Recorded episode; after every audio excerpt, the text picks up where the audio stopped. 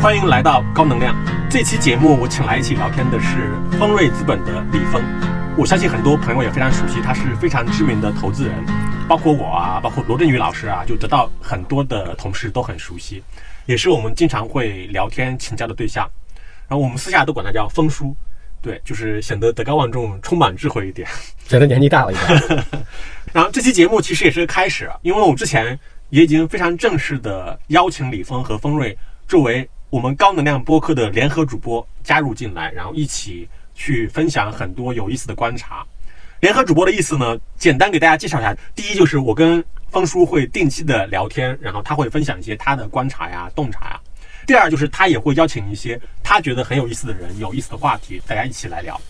我们这期聊天的内容。主要是围绕着峰叔对当前的宏观局势、宏观情况的一些观察跟认知，因为其实大家也都能看到嘛，大家的共识就是今天我们确实进入到一个变化非常非常多的一个局面吧。比如说，至少中国我们能看到，比如说二季度增长数据可能最近几十年来最差的嘛。然后，当然我们有很多客观的原因，未来我们可能还会面对疫情防控跟经济发展这个平衡的问题。然后美国呢，可其实也很不消停了，就是它这么多年一直不消停，最近还在经历它的加息周期嘛。而且我看新闻，就美联储似乎还特别的坚定，就是一定要把这事给进行下去。欧洲呢，就是又因为俄乌冲突，包括可能今年冬天会面对最冷冬天的问题嘛，就是它整个欧洲也是一片的那个乌云笼罩，看过去似乎大家都觉得前景都是很不乐观的。也是这边我们开始切入，就因为峰叔一直是个特别乐观的一个观察家，对我就想请教他的态度是不是有变化呀，什么等等之类的。感谢感谢感谢李翔哈，也非常感谢咱们高能量的这些听众愿意花时间来听我们聊天探讨啊。当然，这个聊天探讨呢，这是个对我们来讲特别好的机会，对我自己也是啊。原因是因为。这样几个啊，第一个，因为李翔是一个非常好的提问者，也是一个非常好的思考者。那大家之前有过很多交流。那对我来讲呢，我是一个可能愿意在某种形式上来讲述，但是需要更多的引子，需要更多好的交互和这个提问的过程。然后，当然。呃，也非常愿意尝试播客这样的形式，就像李强老师刚才讲说，我们也愿意丰瑞资本一起来参与，因为这个对于可能我们自己的理解跟大家共同分享探讨是个好的场合，并且最好的是不用露脸，因为露脸是很焦虑的事情哈。那刚才杨老师讲了，就是今天呢，我们碰见了非常多的问题，我们有非常多的 CEO，我们周围有非常多的朋友来请教，那其中有一个。跟大家共同相关的问题呢，就是大家老问这个关于人民币汇率的问题，关于贬值的问题，关于这个美元的问题。因为今天我们大家身处在不管中国还是国外，我们都意识到说，今天的世界就像李强老师讲的，叫非常。变动哈非常动荡，不管是有冲突的问题，有区域性冲突的问题，有经济的问题，有宏观经济的问题，有中美关系的各种各样在经济上的措施和变化问题。所以今天你觉得叫不安全感很重，或者叫不确定性很高？因为不确定性很高呢，我们回顾一下，很像这个阶段的另外一个时间点，就是在二零二零年的四月，当时美国或西方国家，美国为主，刚刚开始受疫情。较快的影响和当时比较慌乱的时候，就在四月份那个时间点，出现了一个特别有意思的现象，在经济上，什么现象呢？就是当时所有市场的所有品种全都下跌。我讲的是股票、债券、黄金，甚至比特币，全部都下跌。然后只有一个品种涨了，就是美元。那个时候是美元在过去除了这次之外，这次升息过程之外，是过去的很长一个周期里边第一次美元指数涨到了一百以上。那换句话来讲，在那个时候大家是个什么心理呢？跟今天有一点点像，因为那个时候大家都抓狂，不知道，因为那时候中国也还在疫情里，所以那时候大家都不知道疫情会影响多长时间，影响多大范围，给我的生活带来什么，会不会有安全问题，世界还能不能好，所有的这些不确定带来的结果。就是大家都希望叫持有现金，因为是最安全的。你连持有黄金都不一定安全了。好，那持有现金的时候，大家就会倾向于更多的持有了美元。但是这块有一个问题，一会儿我们来探讨，为什么在这种情况下，在不确定性非常高的时候，大家在持有，因为大家不确定性非常高的情况下，大家都会倾向于拥有更多现金，最安全的情况。哪怕有通胀，我也希望有现金在手里头大量的。那在持有现金的时候，大家就会倾向于持有大量的美元。大家都觉得，因为我看见了过去半年美元在升值，所以我就会越来越觉得它会升值。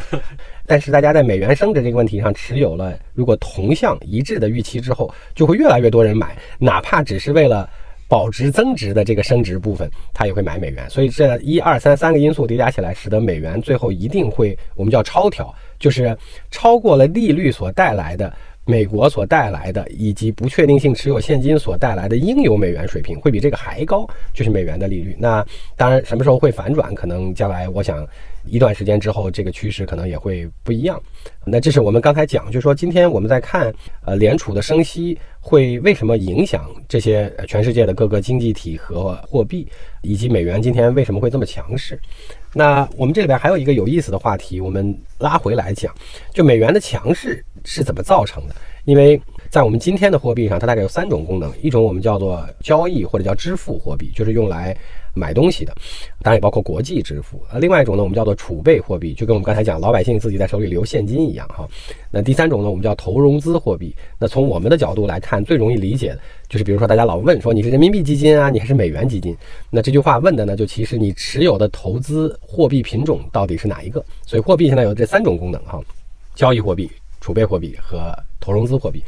那美元凑巧今天在货币的三个功能类型上都是强势的，大概都达到。或接近，但一度都是超过了百分之六十以上的比例。但是今天我们知道，美国的 GDP 二十三万亿美金，占全球九十二万亿美金的大概只有四分之一不到了哈。美元以四分之一不到的经济体量，但是在货币的三个功能上超过了或者达到或者接近，但是一度全部超过百分之六十，这又是什么原因引起的？啊，就跟我们刚才讲，为什么今天大家一到有不安全感、不确定性，要掌握大量现金的时候，大家都需要美元呢？那当然，这跟美元刚才我们讲的这三个特性都是强势有关。但是为什么它形成了这三个特性呢？也是个有意思的历史过程。这跟我们理解今天的国际形势呢，还有一点点关系。那我们如果往前追溯的话，它有一个这样的有意思的历史是什么呢？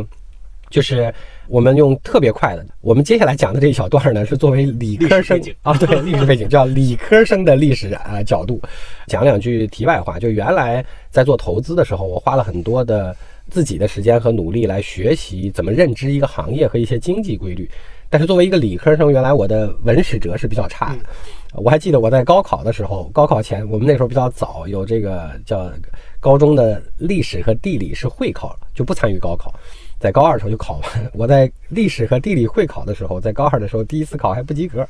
但是最近的这两年，当然也是因为跟大家一样关心非常多的国际和宏观的变化，那所以最近几年花了非常多的时间来学习这个。那我后来就觉得说，也许对于思考变化，除了当期的行业的垂直的条线的，看很多所谓历史。或者叫文史哲的长时间周期的书，应该对我帮助在过去几年是最大的。所以接下来我们要讲的美元的这个问题呢，就有一个小的标注，就它是一个理科生以想办法搞清楚一些问题的角度来拆解的观点。那所以它只是一个个人的和片面的，事实上并没有这种经济理论，只是我看的部分把它抽象起来连起来啊。那好，我们回到美元的问题。那美元的这个强势是怎么形成的呢？也很有意思。事实上，我们回过头来看货币，货币这件事情，在最早的时候，就是在几百年或者千年以前，大家以货币当时作为等价交换，而不是物物交换的中介形态。那个时候，它更多的是只有支付功能，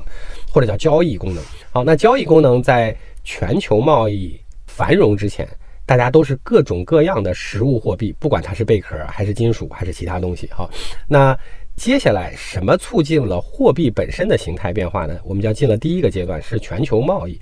促进了货币形态的变化。那全球贸易是从哪儿开始的呢？最早的全球贸易当然发源于我们的叫陆地贸易，就是今天我们叫“一带一路”最早包括丝绸之路在内的这个连通过程。当然，这肯定是效率低的，又时间长，又麻烦，又生死未卜，又运的东西少，又运输成本很高。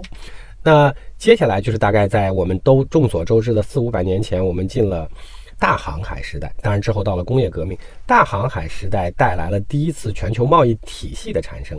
那当然描述这个过程里边比较有意思的书有很多。其实单线描述长周期的，就是大家都很多人看过的《叫《棉花战争》还叫《棉花帝国》。它大概讲了全球贸易体系的第一次形成。那全球贸易体系的形成就变成了需求一种大家都认可的国际交易货币要陆陆续续开始。所以这个时候，我们从实物货币只在本地发生、进行物物交易当中的价值转换代表。变成了第一次要拥有全球流通和认可的价值标准物，当然它还是交易货币。那这个时候就出现了所谓贵金属货币。那贵金属货币也经历了一些过程，白银啊、黄金啊都有。直到十八世纪左近的时候，由英国率先推动了全球第一次在货币共识上的这个金本位。当然，在金本位呃后期，而且金本位出现的时候，中国还有一些东亚国家其实还是。较长一段时间还是坚持了金银并重，或者是银也占了其中比较重要的这个地位。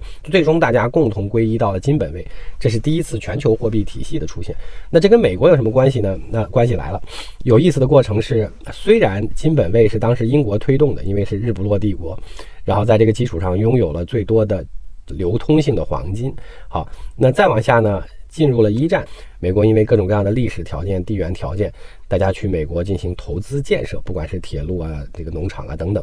所以美国有很多的外债哈，要为了发展。那再往下呢？经过了一战之后，因为它生产力发达啊，没有介入本土战争等等啊，就变成了最大的债权国。就是他帮别人生产东西，别人给他钱，他反而就把那些债清了之后，还能变成债权国。那这也过去了。然后到了二战，二战也是一样的道理。二战之后呢，美国的特点是这样的，它也是几乎或者叫最后一个参与了战争，并且几乎没有本土战争。如果我们把珍珠港那次拿掉的话，那并且美国当时有。全球最重要的军工生产基地，因为它是制造业大国，它是强国，然后同时没有本土战争，所以它最容易组织军事力量的生产。所以那个时候我们经常说，全球排名第一的军工厂是福特，全球排名第二还是第三的军工厂是通用，就是当年生产汽车的。那美国因为没有本土战争，非常强大的制造实力。同时，它还拥有了就是比较好组织生产的能力，就是我们叫工业科技，那或者叫工业革命所带来的科技。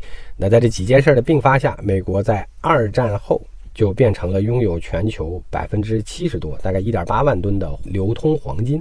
今天美国仍然是第一名哈，美国今天仍然拥有当时的一半不到一点八千多吨的黄金哈储备。那一点八万这个概念，全球的百分之接近八十或者七十多，导致的结果什么问题？就是我们听见的叫著名的布雷顿森林体系哈。那布雷顿森林体系讲的是什么？就是当时大家在开会的时候，为了恢复战后经济，因为在战争期间大家都打得乱七八糟，然后也有通货膨胀问题，包括尤其以德国等为主，因为它印了非常多钱要支持战争等等。当然，当时英国和法国为了备战或者为了打仗啊，也包括其他的一些国家，很多的黄金都到了美国，为了买武器哈和造武器，那这是它这个七十多的来源。那布雷顿森林体系，美国主导胜利了之后，变成美国简单来讲就是承诺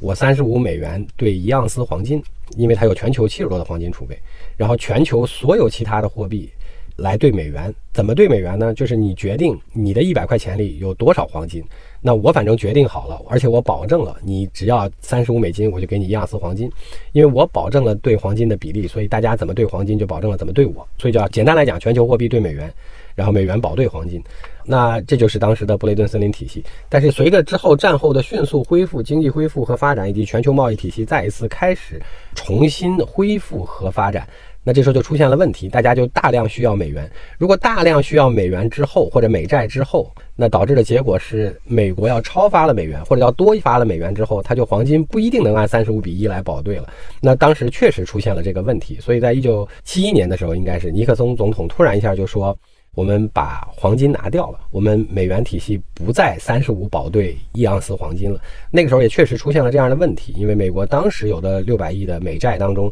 只有一百亿出头的美债可以保兑黄金，剩下的五百亿是飘的，就是底下已经没有黄金可以兑了。当然，大家也没有要求每一美元都兑回来这个黄金。那因为这样的问题，所以取消了布雷顿森林体系。好，这个时候回来了一个关键问题，我们讲从那个时间点开始，美元。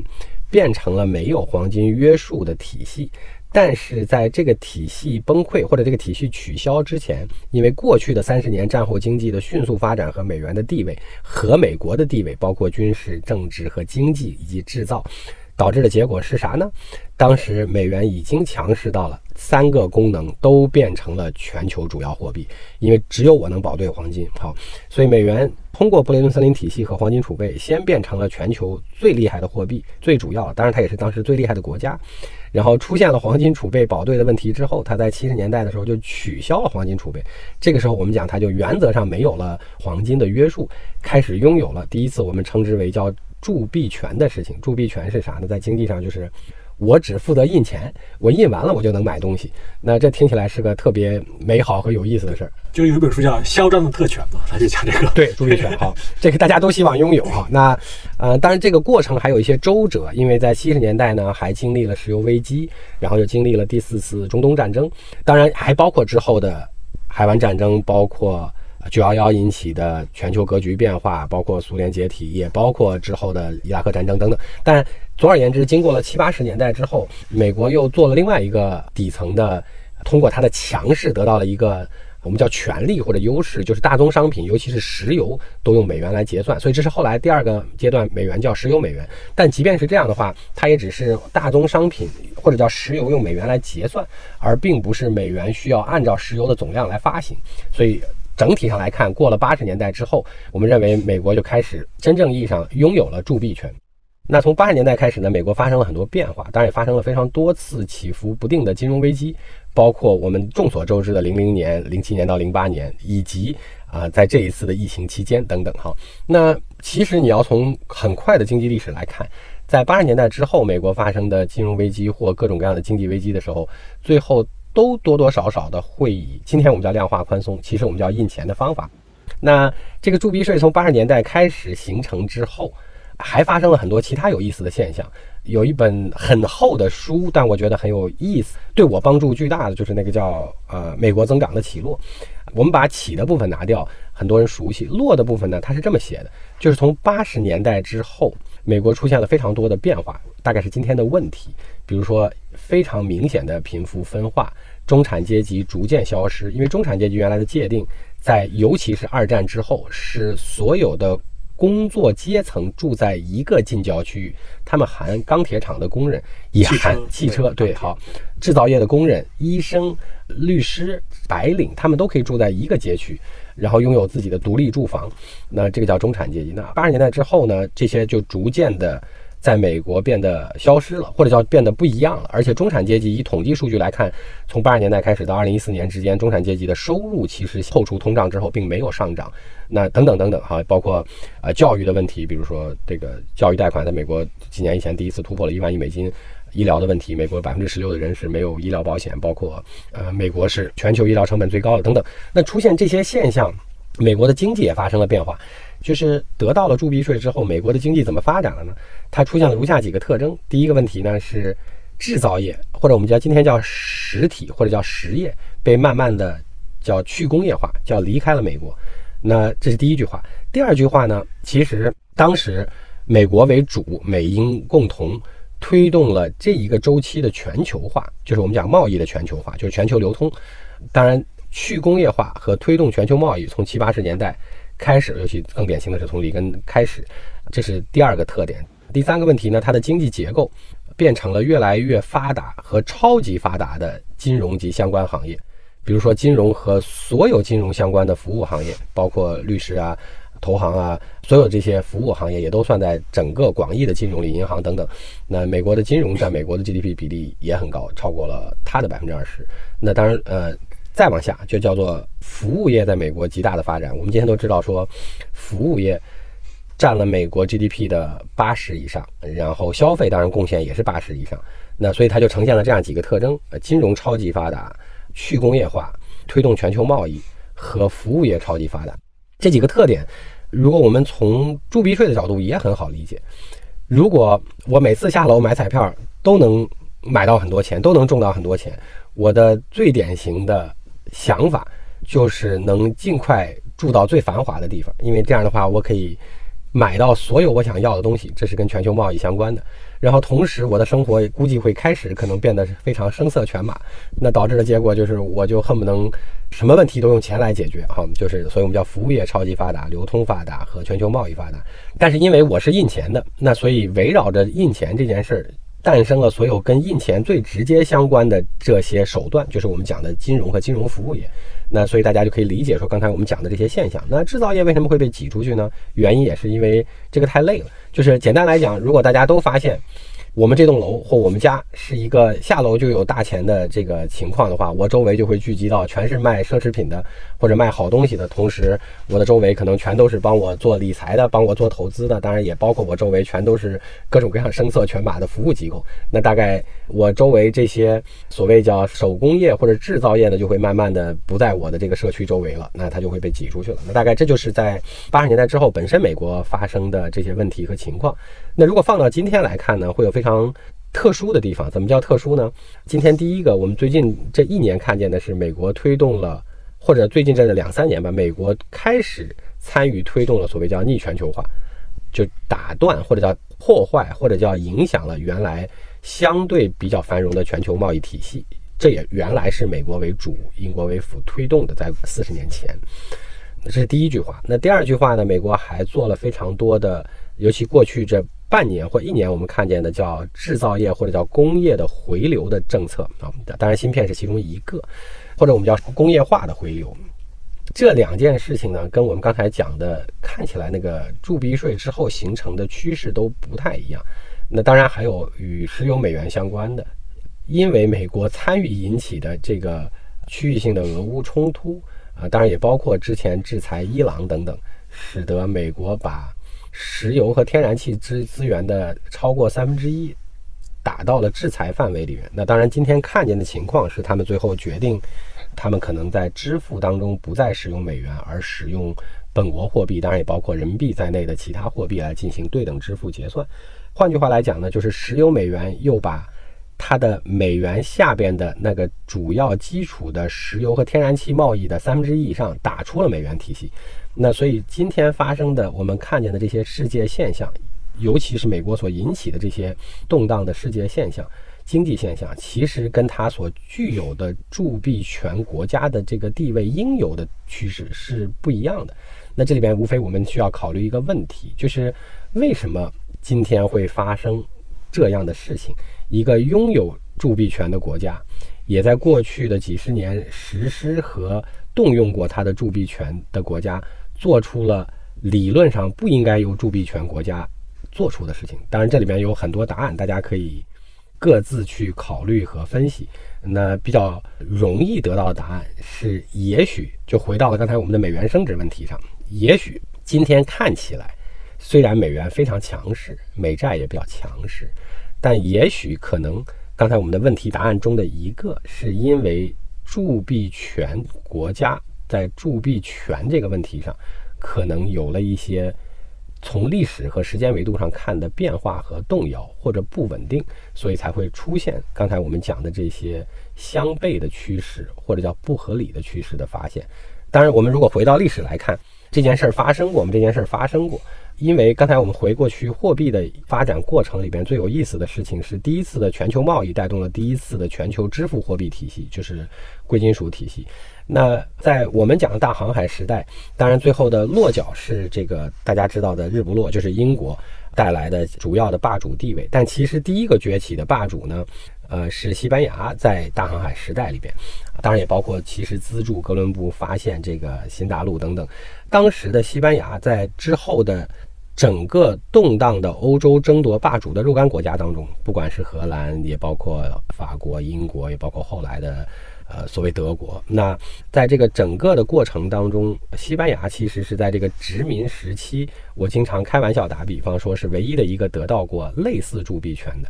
因为西班牙当时征服的凑巧或者叫殖民的第一个最主要的目的地，凑巧是美洲当中的中南美洲，然后在当时所有的殖民地。范围当中，那中南美洲就是墨西哥、阿根廷等等，凑巧当时是有最富饶或者叫最容易开采的金银矿，银矿为主。那所以说，在第一次形成了全球贸易大航海时代的全球贸易体系，并且开始了贵金属货币通用的体系之后，就世界货币体系之后，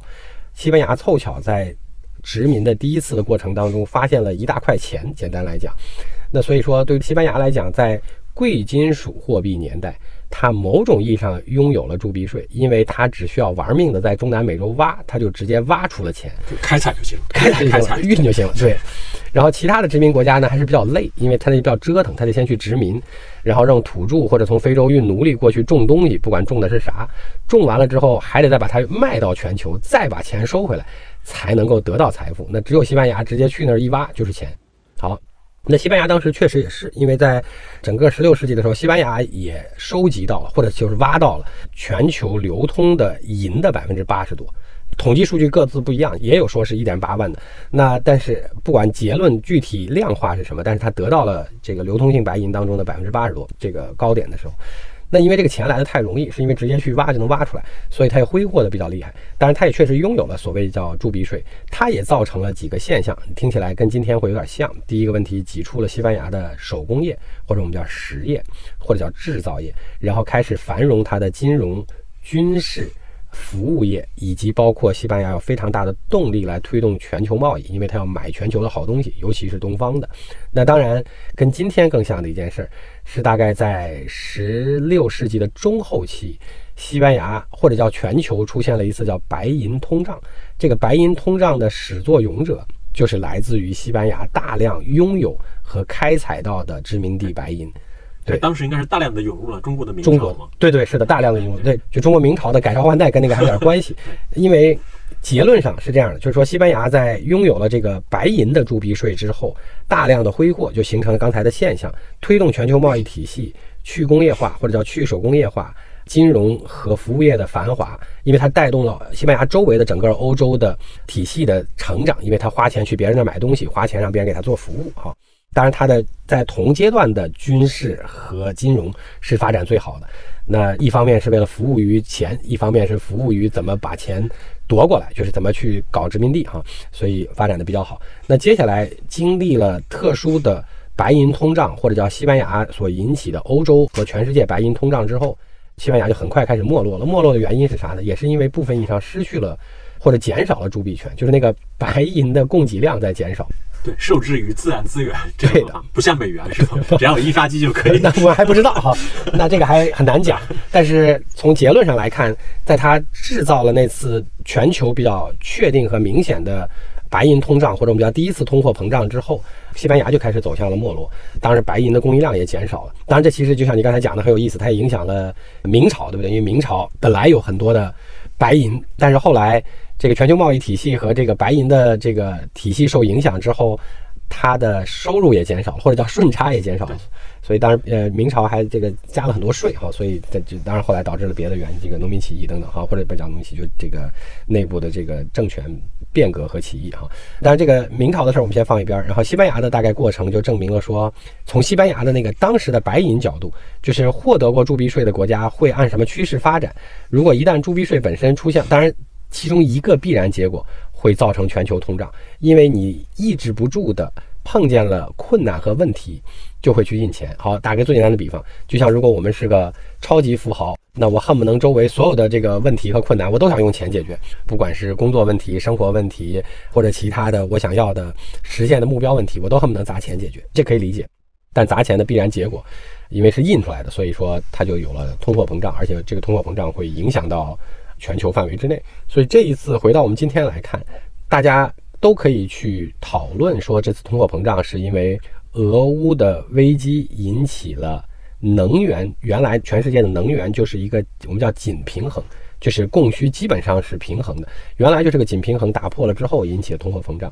能源价格上涨，能源价格上涨，对，引领的通货膨胀，引领通货膨胀，对。但是我们从刚才我们描述的。美国的这个或者叫铸币税国家的来看呢，你也可以认为这个通货膨胀也许可能从某个角度来看是必然会发生的，只是它最终由什么触发了这一次必然会发生的通货膨胀？因为钱越印越多，比如说我们拿美联储来举例子，拿美国来举例子，当时其实除了这一次超级量化宽松之外，因为美国在过去的十四年经历了多轮的量化宽松，从零八年开始，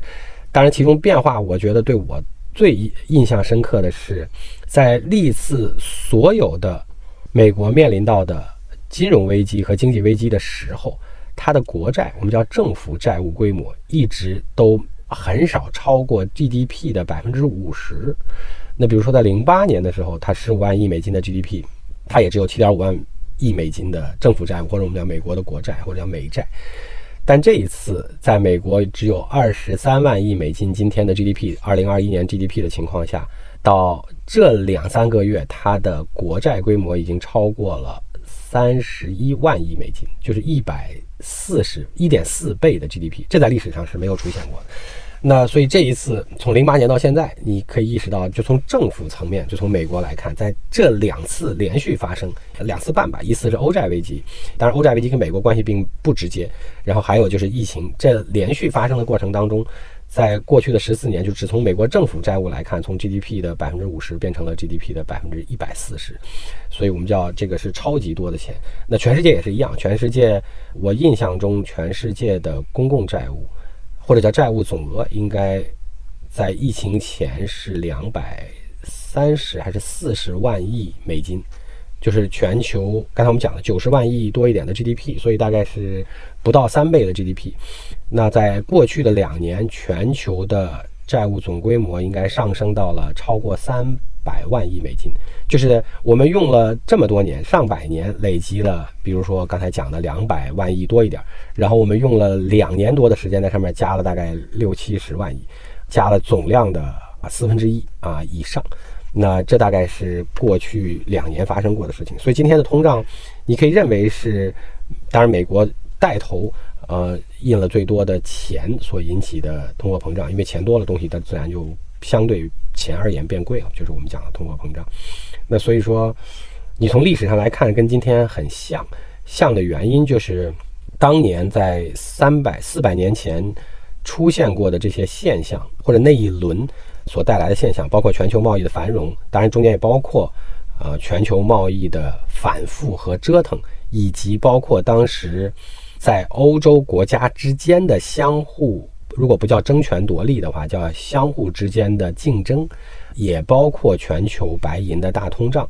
这些事情，包括发生在西班牙本国的这些经济现象，就是去工业化、金融服务发达、全球贸易发达、流通体系发达，所有这些事儿跟今天多多少少都会有相似的地方，所以说。这又回到刚才我们的命题：美元是怎么变成今天这样的？我们用了个很短的理科生视角讲了一下个人的理解。然后今天发生的很多现象，跟我们刚才讲到的，呃，十六世纪和十七世纪的一些时候已经非常像了，只不过是范围发生了一些变化，对象国发生了一些变化。那当然，今天出现的一些刚才我们讲的，跟美国这个铸币税国家所不应有的一些现象。啊，也值得思考，就是这个到底代表的是铸币税的不稳固，还是代表的其他的一些世界经济现象？可能在之后的也许十年、二十年都会得到回答。这是我们大概用了个非常粗的角度来回顾了一遍几百年的历史。对对，比如说像西班牙，它作为一个拥有铸币税权这样的一个霸权国家，当时它的衰落，就除了这个白银引发的通货膨胀之外。它的直接诱因是什么？应该是另外一个挑战者的崛起，是吗？另外一个大经济体，另外一个挑战者可能军事啊、经济啊都对它形成挑战。同意，你这个讲的非常对。当然，我们这是一个逻辑线，不代表全部。在你部分意义上开始去工业化，或者我们叫挤出了制造业之后，以铸币税衰落来看，它的挑战是你的军事就不一定那么强了，因为不管怎么样，就是你的船也要靠造的，就是你的科技也要靠造的。那你如果把灶挤出去了之后，那你还是会有一些长期的挑战的。那这是一个问题。第二个，你讲的非常重要的，就是因为英国在同一个情况下，并不是以直接获得了钱来成为的所谓日不落帝国，它还是通过各种各样方方面面的因素，加上它促进和诞生了很多第一次工业革命的关键技术。但这些技术能够应用在英国。它的底层有我们讲劳动力结构的改变，农业革命所提供的富裕劳动力，当然也包括我们讲的就是可能呃受教育程度，也许跟英国的地缘就是相对离岸一些等等有关系。就所有的这些因素造成了你讲的对，有一个另外的霸主在崛起，它的制造业推动了它的崛起，它的制造业的科技革命推动了它的竞争力，然后在这个基础上，它变成了下一个日不落帝国。其实西班牙当时也是日不落了。对，对我其实感兴趣的是，就是有一个非常有意思的点，就是说。可能跟我们今天面对的情况啊，我们好奇的问题也相关嘛。就是它是不是只有在一个大的技术革命在发生重大迭代的情况下，才有可能发生这种，比如说全世界这种霸权国家的转移？比如说，因为从西班牙到英国其实有的嘛，然后从英国到美国，其实你也可以理解也是有的。是每一次大的技术革命，它会铸就一个新的在全世界拥有主导权的国家的出现。然后这个铸币权，它可能只是这个结果，而不是它的原因。我觉得这个问题问得非常有意思，就这两个肯定是有相关性，但这两个其实是有点特别的问题。我们先讲铸币税，就是在贵金属年代、货币年代能得到铸币税是极其罕见的，因为是偶然还是必然？当然，西班牙的是个偶然，偶然是吗？因为它，你想贵金属年代能得到铸币税，只有一个方法，就是你凑巧挖到了个巨大无比的矿，对对对，然后这个矿还完全被你控制。那这种情况下，第一底层有个殖民。第二，在所有殖民对象当中，在当时，因为美洲北美，比如说自然条件禀赋非常好，适合农业发展，就是，但是坏处是，中南美洲一直说禀赋不好，因为它的。山多航海就是海岸线并不够多，所以导致的结果是一直没有很好的农业禀赋和参与全球贸易的禀赋。好，那但是它最大的运气就在于说它有浅表浅表的矿，对对。今天智利也是是吧？对对对，矿多对。那就它这个有一丁点儿像，但是这已经不是铸币税了，就有一丁点儿像叫所谓自然资源类的国家，或者我们把国家分成三类，对不对？就是消费类的、生产类的和提供自然资源类。这有一点点像所谓大家今天讨论的自然资源类国家的。一些好处和诅咒，就是好处是钱来的很容易，可以买很多东西，有机会，而且不受影响。尤其在今天的这个通胀周期里，他们还受益，对吧？但是坏处就是因为钱来的太容易，所以它转型的难度会变得很痛苦。比如说，我们看今天的俄罗斯也有这样的挑战啊。所以这是一部分。第二个部分你讲的对，就是说工业革命或者每一次的技术革命会不会带来一些格局的不同？答案是肯定会的。因为毕竟大家在掌握这个先进生产力的过程中是有不同的，就是速度是有不同的，速度不同带来了效率的不同。在今天全球体系如此连通和发达的情况下，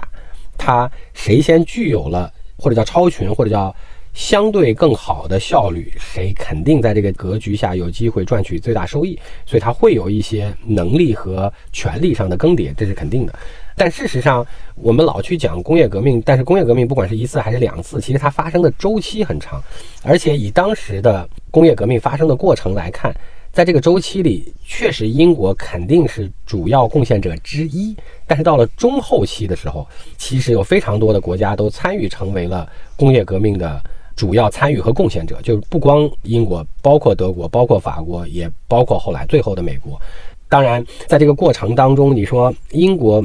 迭代到美国是个必然吗？你从历史上看，它可能有很多原因了。比如说，当时的欧洲内部的非常多的欧洲战争，当然因为同样的欧洲霸权争夺所引起的一战和二战。当然，美国在那个时候又凑巧全部都没有本土战争，然后已经通过直接继承和引入，因为它是英国殖民地嘛，继承和引入。当时最早的时候。英国的很多技术、很多移民，呃，包括本土的农业资源禀赋非常优秀等等，那这些原因可能共同最后造成了美国，当然肯定还有一些其他的政治上的原因等等，造成了他的这个美国的崛起。峰叔是一个思考力和表达力都非常强的人，所以每次跟他聊天都聊得非常开心，时间也拖得比较久。我们在制作播客的时候，就把这期节目分成了上下两期，在上期节目里面，我们讨论的主题。是铸币权的前世今生，在历史的长周期里面，试图去找到一些能够理解美国和世界经济当下情况的参考系。上期节目就到此结束，我们下半期见。